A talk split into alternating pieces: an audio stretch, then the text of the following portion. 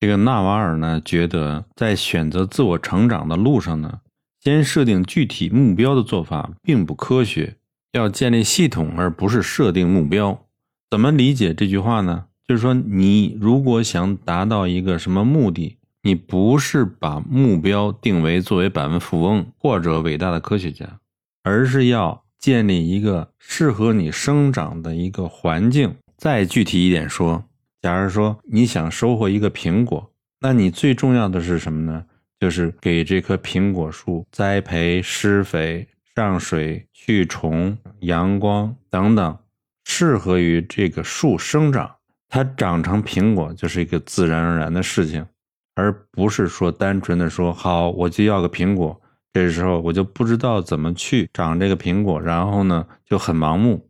那么纳瓦尔作为一个在财富上很成功的人，他现在怎么想的呢？他说啊，他不想成为世界上最成功的人，他只想尽量的通过最高效的方式成为自己。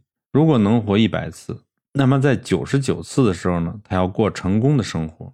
虽然做不到方方面面都如意，但是你建立了自己系统，确保不合心意的情况最少。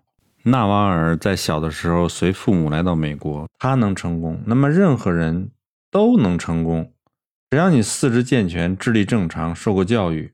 当然了，一些先决条件是不可缺的。如果你订阅听完我这本书，那很可能你已经具备了成功的条件：正常运作的身体和一个功能正常的大脑。